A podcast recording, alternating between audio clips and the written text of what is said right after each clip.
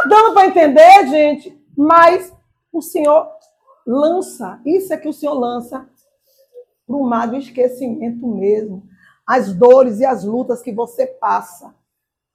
Porque você merece passar, porque você plantou, mas você passa e suporta porque você ama o Senhor e não quer perder o Senhor por causa dos seus erros. Esse ele lança no mar do esquecimento e faz nova todas as coisas. Você só vai experimentar o novo de Deus se você perseverar. Não pense, ó incrédulo, que receberá do Senhor alguma Não pense, não vai receber. Só vai vir chumbo grosso. Se você é um dos crentes que está aqui, que quanto mais luta com suas forças, pior está ficando, dá por mim. Esse mingau já desandou. Para de mexer. Né? Quem faz mingau aqui sabe, né? Se perder o ponto, irmão. Pode ligar, pode jogar fora que não vai engrossar mais de nenhum. Assim é a sua vida. Tá? Ou você recomeça e diz, Jesus, agora é com tu. Eu não vou dar um passo se o Senhor não for na minha frente comigo. Ou é assim, irmão, pode desistir. Porque neste mundo, sem Jesus, nada podemos fazer. Principalmente nós que já conhecemos Ele como Senhor. Né? Não dá para botar Jesus e tirar. Ele diz assim: ó, nenhum dos que o Pai me dá, eu lanço fora. Eu de mim mesmo deixo ir. Então, cuidado para você não ser um que de tanto insistir para fazer do seu próprio jeito, acabe obrigando Jesus a abrir mão de você. Cuidado, viu? Que dói. É horrível, viu? Eu nunca passei por isso, eu nem quero passar. Misericórdia. Daniel 9, 1 a 7, lê aí. Então, a intimidade exige requisitos e tempo. Não é de qualquer jeito. E não é de uma hora para outra que você vai começar a perceber a aproximação de Deus, Deus rindo, ou Deus triste, ou Deus zangado, ou Deus satisfeito, porque Deus se revela, viu? Se engane, Deus se revela, irmão. O crente que tem intimidade com Deus, ele sabe quando está acertando quando está errando. Quando eu estou errando, digo, ó Senhor, falha nossa, falha aqui, eu, ó. Eu vou me conserto de pré, eu percebo. Eu digo, Senhor, dá, eu, vou, eu, vou, eu vou refazer. E vou e refaço. Senhor, ó, eu, eu me perdi. Pai, me perdi em mim, ó. Psh, e vou lá, e sabe? E vou consertar. Quantas vezes eu dou uma mensagem para alguém, e eu sei que quem mandou você falar, epa, eu vou. Re... E retiro mesmo. E retiro. Às vezes eu dou um conselho na igreja, alguns irmãos, depois você pegou muito pesado. Você pegou muito pesado. Você é Deus dele, você é Deus dela. Volte, retire. Se eu a palavra dada, então vá, se coloque na brecha. Aí eu vou lá, jejum, oro. Ó, seguro. Tá dando para entender? Aí a pessoa vem com aquela palavra maravilhosa. Uhum, uhum, não sabendo que foi maravilhoso, porque, ó, tive que botar as costas porque eu passei na frente. Então são coisas que você só vai aprender com intimidade com Deus. Que não adianta falar porque é coisa tão. É de outro mundo. Que se eu falar para o natural, assim, que doideira, você está viajando na maionese. Tá, não vai entender? Lê aí para mim. Daniel 9, de 1 a 7. Dário, filho de Xerxes, do país da Média, era rei da Babilônia. No primeiro ano do seu reinado, eu estava estudando os livros sagrados e pensando nos 70 anos que Jerusalém ficaria arrasada. Para aí um pouquinho. Daniel, para se manter tendo intimidade com Deus,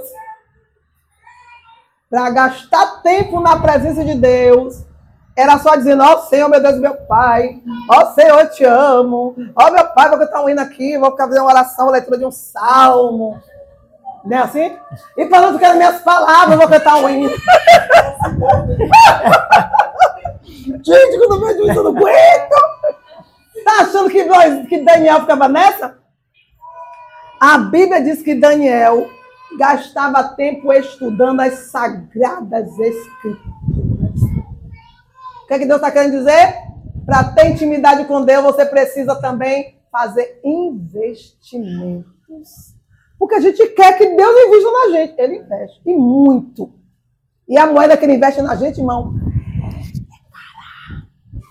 não tem nesse mundo. Ele investe caro.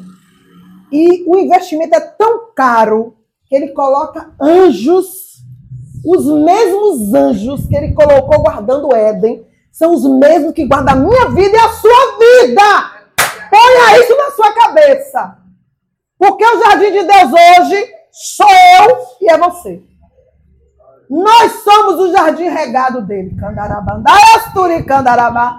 Cada um de nós é uma vinha, andei, candaia, sé. Que ele disse, eu porei um guarda de dia e de noite. Dei, candaia, sé, manahá. Para que ninguém te faça dano. Aí você vê o mistério de Deus, né? Você está todo, todo, todo desgraçado, com doido para te dar um cascudo e o Senhor, e o anjo está assim, ó. Está errado. Cometeu pecado. Mas ele furou. E o anjo está assim, ó. Ó, te, candaia, sorô, mandaia, sé. Aí você não entende o mistério desse. Como é que uns crentes desce só por isso? Não se rende. Eu, só, quando Deus me mostrou isso, eu me rendi. E todas as vezes que o anjo, que o diabo veio, o anjo fez assim, e eu estava preciso, merecendo tomar ali, foi tapa. Merecendo tomar ali tapa mesmo. E o, e o Senhor guardando a minha vida, como ele disse, como guarda cada vinha. Isso de dia e de noite, para que ninguém me faça dano. Porque na onisciência dele, ele me viu, ele te viu. Ele te olha hoje e te vê amanhã. Sabe por que tu está insistindo nesse lenga-lenga do capeta? Porque você não quer abrir a sua visão. Senhor, me dá uma visão aí de águia. Senhor, abre a minha visão para que eu veja. Irmãos, aquele cego, quando encontrou com Jesus, ele já tinha uma visão. Você sabia que ele já tinha uma visão? Porque quando Jesus disse assim para ele, ó mistério, o que que você está vendo? Você já viu cego de nascença, cego, cego, dizer alguma coisa? Ver alguma coisa? Eu vejo homens, te calaia soramandai, parecendo árvores. Ei, choma. Aí Jesus disse, não, não tá bom, vem cá, eu vou orar de novo. E aí, pá, de novo. E agora? Agora eu vejo. Eu vejo como tu tá me vendo, eu te vejo. Pronto, Jesus. Foi o pedido dele. Ele disse, eu continuo. Eu tô vendo homens como se fossem árvores. Tudo. Tem fome. Deus, então não tá bom ainda não. Porque ele queria. O que, que você quer que eu te faça? Que Jesus olhou para ele. Essa pergunta, irmão, que Jesus faz não é. Jesus, Jesus é onisciente. É. Mas naquele momento Jesus é um profeta. Ele não tinha onisciência como homem. Só Deus tinha onisciência. Agora ele tem, né? Mas agora ele, na hora, na hora ele não tinha, ele era um homem. Ele era um profeta. Sabe por que essa pergunta? Porque a gente, é como todo ser humano vem para Deus cheio de queixa. Vem cheio de queixa. Aí o profeta fala assim, então assim, a gente olha para vocês assim. Eu pergunto, tu quer o quê? Quer que Jesus faça o quê? Por quê? Porque aparentemente tá tudo o quê? Tudo bem, gente. Tá andando, tem dois braços, tem dois olhos, tem duas orelhas, tem nariz, né? Tem um bucho grande, significa que comeu muito, come muito. Não é não? Tá bonito, tá cheiroso, significa que ah, não é rico, mas tem um pouco para se manter. Aí vem para Jesus de aquele desespero. Eu pergunto, eu faço assim, tu quer o quê? Jesus Jesus olhou para o que, que tu queres que eu te faça? Porque aparentemente o homem disse assim, eu quero é ver. Mas ele já estava vendo, porque ele vai até Jesus. Mestre, eu quero ver. Mestre, quero falar contigo. O que queres que eu te faça? Eu quero ver. Ele foi até Jesus.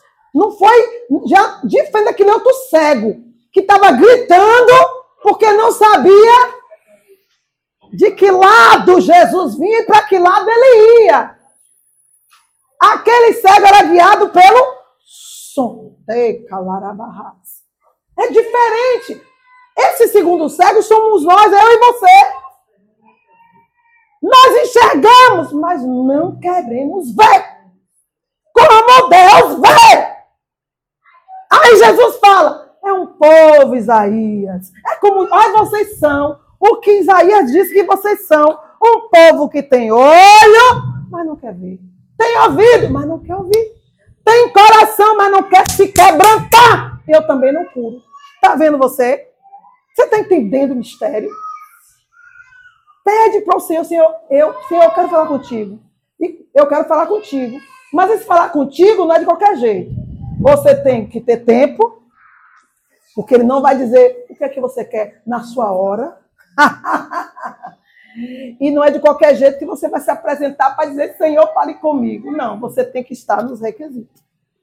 Aí eu já li, chega em casa e analise. O que é que aqueles jovens tinham que agradou o rei? Estava bem apresentável, se alimentava bem. É se alimentar bem, o que você entende aí? O espiritual, esse é se alimentar bem, o que vocês entendem? O que vocês entendem? Aqueles jovens eram bem. Lê aí, vamos ler o 9. Lê aí. As características dos homens para entrar no reino de, de Nabucodonosor. Jovens sem imperfeições físicas, Ó. de boa aparência, inteligentes, Hum. bem instruídos, que dominassem várias áreas do saber e fossem hábeis e capazes para servir no palácio de Nabucodonosor. que dominassem várias áreas do saber. O que foi que Satanás disse para Adão e Eva? Que se comesse o fruto, abriria o que? O saber, o conhecimento. Esse saber, Deus não está falando de saber espiritual, não, viu? Aqui são os requisitos que o Senhor quer de um ser humano normal. É o básico. É o básico. É o básico. Deus está falando do crente, do ser humano. Esse ser humano que gosta de ler, que em tudo se experimenta, em tudo se desafia, que quer sempre por si mesmo se superar, que domina a si mesmo. É disso que Jesus está falando. Você acha que do jeito que você é, você vai servir no palácio de quem? De Deus. No primeiro dia que Deus botar o banquete, tu mesmo vai acabar com tudo, porque tu não, não se tu não se controla. Não é não? Tu vai ser o primeiro a furar o bolo, a roubar a coxa do frango. Tu vai ser o primeiro a desenfeitar o enfeite das frutas. É ou não é? Tu no palácio do rei, quando tu vê, aqueles anjos lindos, maravilhosos, desse jeito que tu tá, que tu é. Se Deus abrir a porta do palácio, vê, meu filho, vou te botar assim mesmo aqui dentro. Quando tu vê aqueles anjos, olha que eu vou vai doer, vai ser pesado, mas eu vou dizer, fala que eu garanto, eu vou falar. Quando vê aqueles anjos lindos, ei, Candarabá, sou. Porque o anjo, irmão, ele brilha, ele. pá. E o anjo é o que tu olhar. Tu, quando vê aqueles anjos, se tu não tiver transformado, se tu não tiver capacitado, capacitada, tu vai olhar para os anjos e os anjos vão olhar para você e vai acontecer a mesma coisa que aconteceu com os anjos que Deus mandou para a terra porque não estavam capazes de ficar lá. Quando os anjos chegou aqui no plano daqui, que olhar para a mulher daqui, foi o que aconteceu? Hein? Cobiçado. Aí tu, crente, tu, crente, homem, tu, crente, mulher, vai para o céu despreparado, com essa carne às avessas, vai ver o anjo e vai dizer assim: Eita, mulher bonita da zorra, eita, homem bonito. E vai dar no meio, porque anjo não tem sexo, o que tu olhar é. Tu vai olhar para ele, tu não vai saber se é homem, se é mulher. E aí vai contaminar o céu. Tu acha que Deus vai deixar tudo desse jeito lá? Tu tem certeza que tu vai para aquele banquete, para o casamento do cordeiro, desse jeito? Tu tem certeza? Tá entendendo o que Deus está falando? Você tem que ter capacidade sua. Você tem que ser desejável. A Bíblia diz que Deus chamava Daniel de homem muito desejável. Tu, tu acha que isso é pouco? Deus olhar para você e te desejar. Terra, lavandaraçou. Deus olhou para Daniel e disse: Daniel, tu é um homem muito desejado. E era desejado por ele. Por ele. E todos diziam que Daniel tinha um espírito de excelência. Mas era de Deus, era o espírito dele. Ele, tudo o que fazia, era com excelência. E, e, e ele foi batizado, conhecido por todo por um homem de um espírito de excelência. Você sabe o que é isso? O hábito. O hábito. O querer, o se esforçar constantemente. Você pega gosto. Você pega aquilo ali. E Deus cela. Deus chamava Daniel de homem muito desejado. Eu acho a coisa mais linda. Eu não sei como é que Deus me chama, não, mas eu quero descobrir. Né? Eu não sei. Mas Daniel, Jesus chamou. É mole. Chega a dar uma inveja, né, não, gente? Mas Daniel morreu sem saber. E está dormindo. Ele só vai saber disso que eu sei a respeito dele. Quando Jesus. Que privilégio que a gente tem. Por isso Jesus disse assim: muitos desejariam ouvir e ver o que vós vê e ouve. E muitos não ouviram. Serviram ao Senhor por puro amor e obediência. É mole? É mole? E a gente não, e a gente nem vende ouvindo, a gente se rende. Ô povinho duro é nós, né? Ô crente mão difícil é essa geração. Por isso Jesus disse que vai haver mais misericórdia para Sodoma e Gomorra, para Nínive, para os Cambau a quatro, do que para mim e para você. Nosso julgamento vai ser duro, porque nós temos tudo a nosso favor e não nos rendemos a este Deus. É mole? Só temos uma vantagem na frente dos antepassados a respeito de Jesus. Mesmo assim, toma zero. Por quê? Porque eles viram Jesus, a gente não. Mas também tem os antepassados antepassados que não viram nem Jesus, nem a Deus, serviram. Então a gente acaba, o nosso zero acaba ficando né, equiparado. Então, essa, essas qualidades aí eu preciso ter se eu quero intimidade com Deus. Por quê, irmã Márcia? Porque é uma fila. Você está achando que é só eu que quero buscar o Senhor? É? Você está achando que só tem eu na face da terra, apaixonada por Jesus, que só tem você? Pega a fila, gente. Pega a fila. Só vai entrar os bons. Não vai entrar todo mundo de uma leva. Há uma seleção. Jesus disse: Eu não chamei doze. Um é o diabo. Um de vocês. Ou seja, chamei doze. Um é o cão. E dos onze, eu sei com quem estou falando, porque não falo com todos. Jesus, imagine, nem todos entrou na seleção pessoal de Jesus. Eu sei de quem estou falando. É dura essa palavra. Eu digo, Jesus só chama 12, depois chama 70. Um é o capeta, e desses 70 mais 11, depois entra mais 12, 82, assim, nem todos vão para o meu secreto conselho. E aí? Sabe lá Deus, Jesus, o que ele estava falando. Não é não? E olhe que todos eles deram a vida pelo evangelho. E aí você que não dá zorra nenhuma. A gente não quer uma unha encravada por amor a Cristo. E aí, irmão, o que será de nós? Quando eu vejo, quando eu faço as equiparações de Jesus, tem misericórdia da minha alma. Tem misericórdia de mim. Então, tem que ter muito investimento. Lê a palavra, porque você tem que, no mínimo, no mínimo, conhecer as Santas Escrituras. Saber do que Deus quer, do que Deus tem para mim, para você, do que Ele exige, no mínimo. Como é que você vai para uma empresa prestar uma entrevista e você nunca leu a respeito da empresa?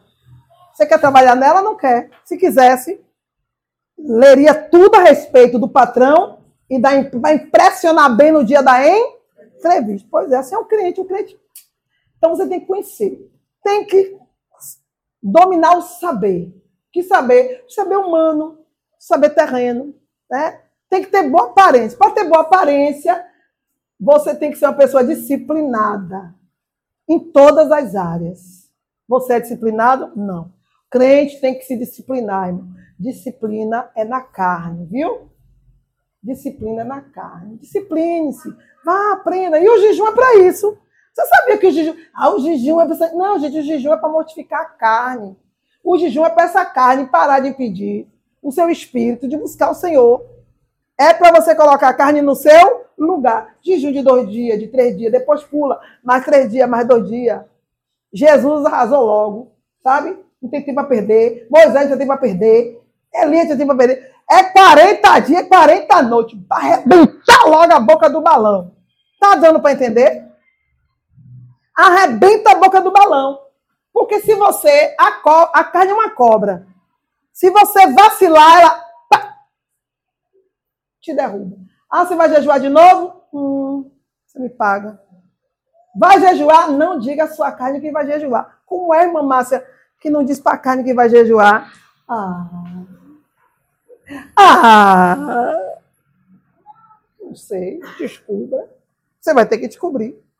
Como assim? Irmão, a Bíblia diz que a, a, a palavra ela consegue separar juntas e medulas, ossos e nervos, e vai até o âmago do homem sem tocar em nada.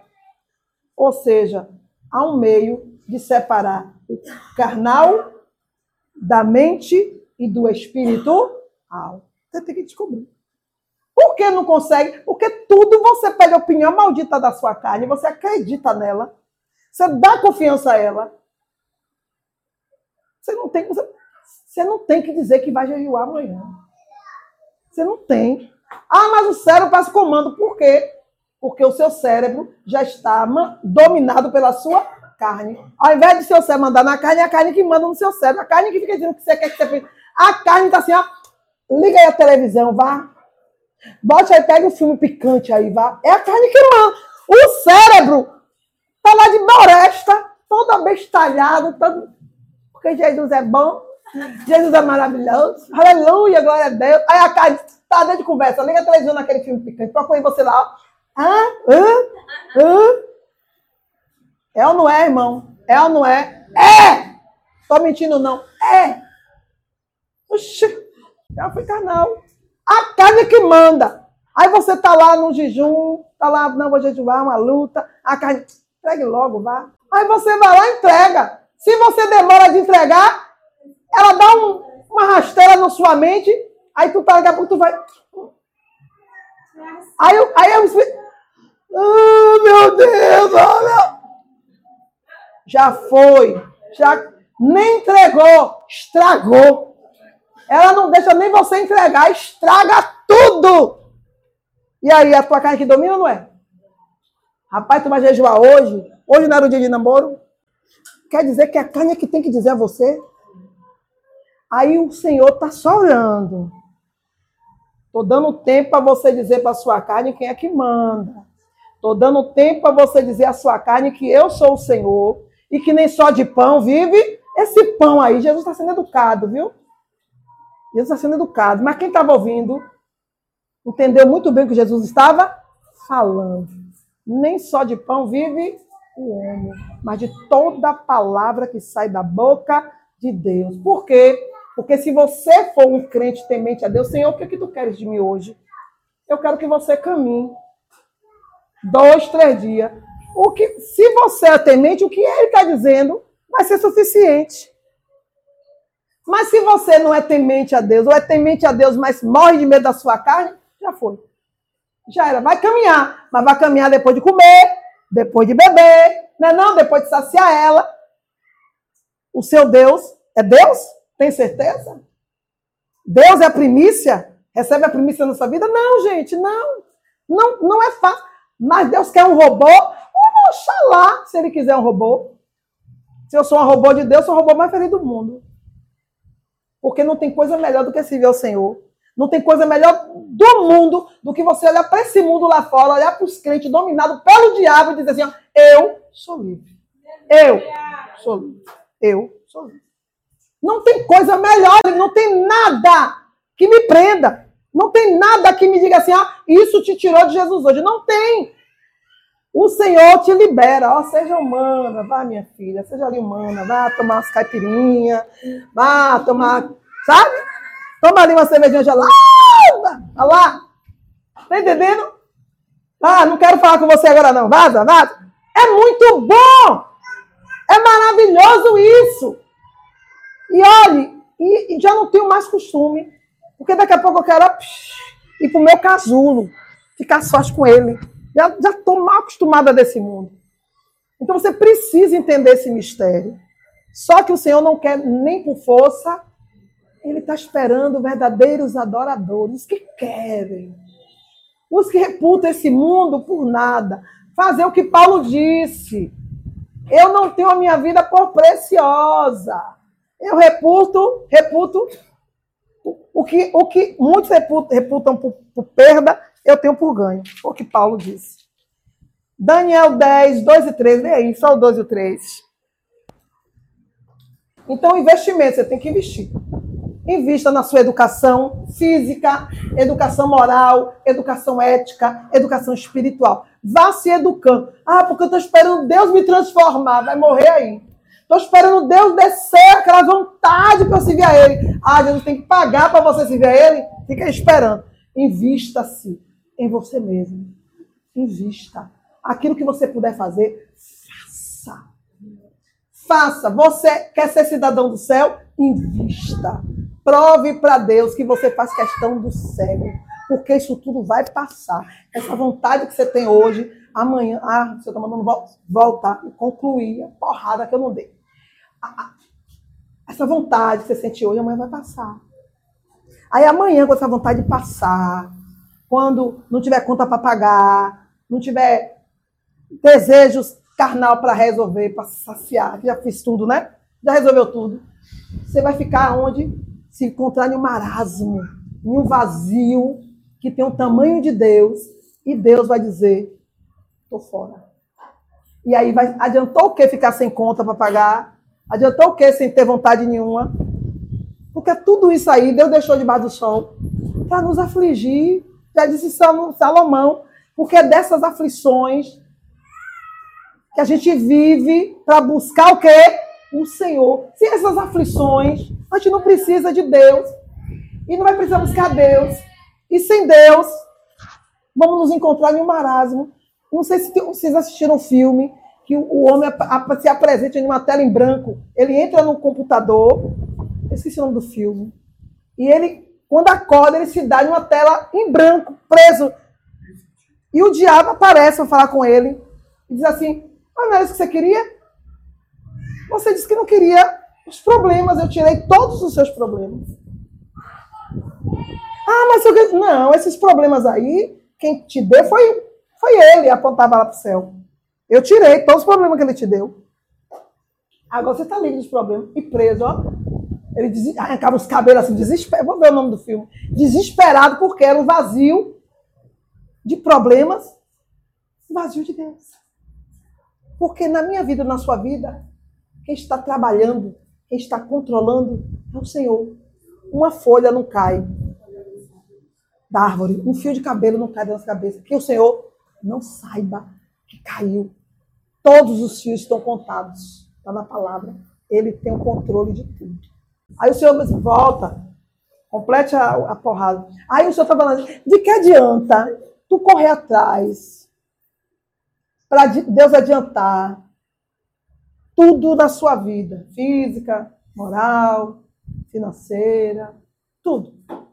Tudo. E no final tu, tu perdeu o ânimo. E aí?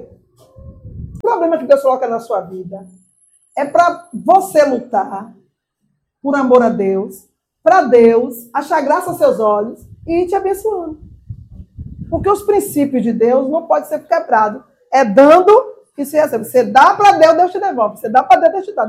Se você não der motivo, não tem que se receber. Né? Porque de graça é sua salvação. De que adianta tu estar tá se apressando, sair da luta, ou não querer o processo que Deus está querendo que você descubra? Porque esse processo faz parte da sua vitória. Aí você quer a vitória do seu jeito, recebe o, a bênção, mas sem Jesus, tu vai para onde? O processo, irmão, o processo. Intimidade exige as renúncias. Amém? Daniel 10, 2 a 3, lê aí de novo. Daniel 10, 2 e 3. Sim. Naquela ocasião, fiquei de luto por três semanas. Durante aquele tempo, não comi nenhuma comida gostosa, oh. nem carne. Oh. Não bebi vinho, nem penteei o cabelo. Oh, meu Deus! E tinha cabelo aquele homem, viu? Daniel tinha uma cabeleira. Eles eram muito formosos. Tinham beleza. Imagine você veja o, a renúncia que esses jovens tiveram que fazer.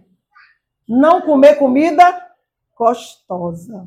Em um palácio que estava preparando esses jovens para ficarem mais saudáveis ainda. Imagine, irmão, o sacrifício que é. Um, um banquete e eles renunciarem à comida e dizer assim: não, olha, a gente vai ficar só nos legumes e nas verdurinhas. E a gente nem sabe que tipo de verdura totalmente tinham naquela época, viu? A gente nem sabe se tinham todas que tem hoje. Mas você veja que eles renunciaram. Comida desejável não comi. Não que mais? Não comeu carne, não bebeu vinho. Não, coisa assim, ah, beber vinho. Irmãos, a gente não está falando da gente, não, está falando do judeu, do hebreu que bebia vinho no lugar da água. Que é hábito, é cultura, é costume. E aí, irmão? A gente não está falando de um brasileiro, de um baiano que toma café, não. É como se o vinho dele fosse o nosso café. Que um dia sem café já dá dor de cabeça, vários dias a gente morre. Eu morro. Né? Tá entendendo? Imagina aí. O que mais que ele ficou sem, que ele renunciou? e pentear o cabelo. Aí você fala assim, grandes coisas, pentear o cabelo, irmão, para o judeu, irmão. Pentear o cabelo é a coisa crucial. Tu nunca vai ver um judeu descabelado, jamais.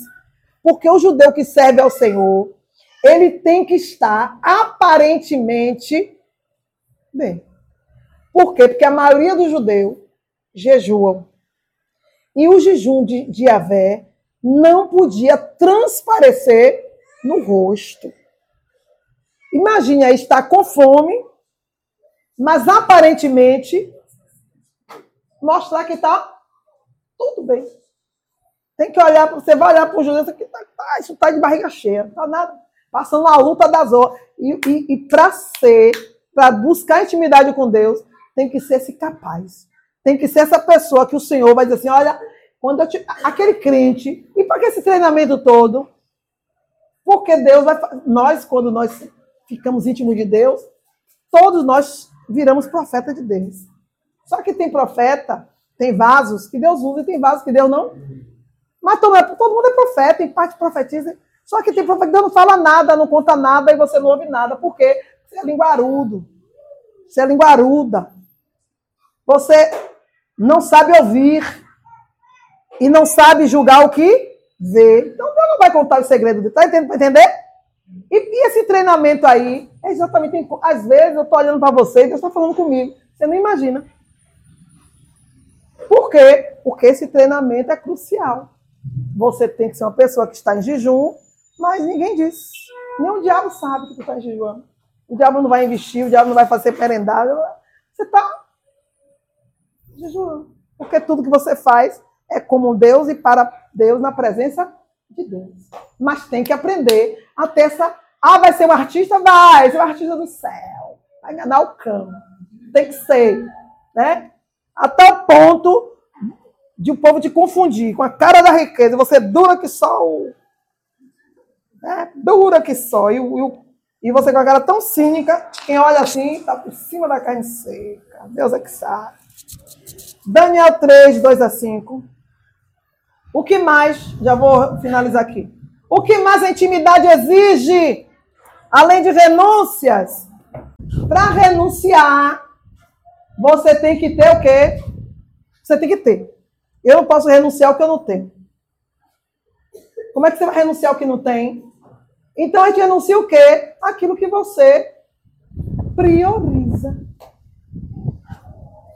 Para você ter intimidade com Deus, você vai ter que renunciar o quê? As suas prioridades, que não é Deus. e agora? Estreita ou não estreita? Eu não priorizo nada. Então continue buscando o Senhor. Vá. Não tenho prioridade além de Deus. Já vai, hum, continue buscando. Vá, vem, quanto mais... Aí você vai se aproximando. Você vai se aproximando, já vai, vai tocando. Você vai se aproximando, já vai, vai tocando. Você vai, vai tocando as coisas que você prioriza, mas não prioriza tanto. E você continua se aproximando. Mas vai chegar um momento, vai chegar uma hora, uma hora, que Deus vai tocar naquilo que você prioriza, marca tudo nessa terra. E com uma paulada de luva com pelica, você recebe de Deus a oportunidade de pegar o lagarto. E aí? Você sabia que tem crente dentro da igreja? Crente, crente, crente que acha que é crente que vai para o inferno? Você sabe disso, né? Você sabe, já foi? Que tem muito crente que não vai para o céu. É, irmão! Porque Deus não, é, Deus não é o Senhor, irmão. Deus só vai chamar lá na glória deles fiéis dele. Crentes que Ele é Senhor. Deus é Senhor da sua vida? Faça essa pergunta para você no silêncio da madrugada. Você está pensando que, que, que Deus vai, vai se arriscar? Vai arriscar todo o, o plano dele de novo? Não vai. Você acha que Deus expulsou Satanás? Por quê? Por quê, irmão? Você acha que Deus vai repetir de novo? Você acha que ele está aqui por quê? Não é Deus passando o seu povo em revista? Todos nós éramos de Deus, nascidos de Deus, estávamos com Deus, irmão, a gente era de Deus. O véu se rasgou. Agora a gente, sem enigma, a gente já sabe o que aconteceu. E vamos voltar. E é todos? Não. Quando meu pastor disse isso, eu fiz, rapaz, eu não vou para o inferno, não. Depois de tudo, depois de tudo, você pode ir para o inferno. Por quê? Porque Jesus não é o Senhor da sua vida. E você nega o que é que governa você. Você se sabota. Você escolheu seus deuses. Você escolheu o seu lado. Mas fica se sabotando que é do lado de Jesus. Quem é do lado de Jesus, irmão? Vence a carne e suas concupiscências. Está escrito. Quem é de Deus vence o diabo. Porque nós somos nascidos de Deus. Quem é de Deus resiste o diabo e bota ele para correr. Tem que entender isso. Que se não se converter, não vai ver Deus. Se não se santificar. Ah, mas ninguém se santifica com a carne lá no alto. Ninguém se santifica com a carne mandando em você. Você manda nele. Você manda nela. É você! E Deus já deu esse segredo. Caim! O pecado está batendo na porta. Todo dia bate. Mas cabe a você dominar. Teca, segredo maior, melhor que esse, não existe. A carne tem que ser dominada. Não ela te dominar. É você que tem que dizer a ela, agora eu vou folgar. Agora eu vou botar plantão. Agora eu vou ali, agora eu vou ficar. Por isso meu pastor dizia, quando a carne você vai para a direita, pega a esquerda. Vá na contramão dela. Não ceda o que ela quer, nem na hora que ela quer. E você vai ganhar o céu. E é verdade. Amém?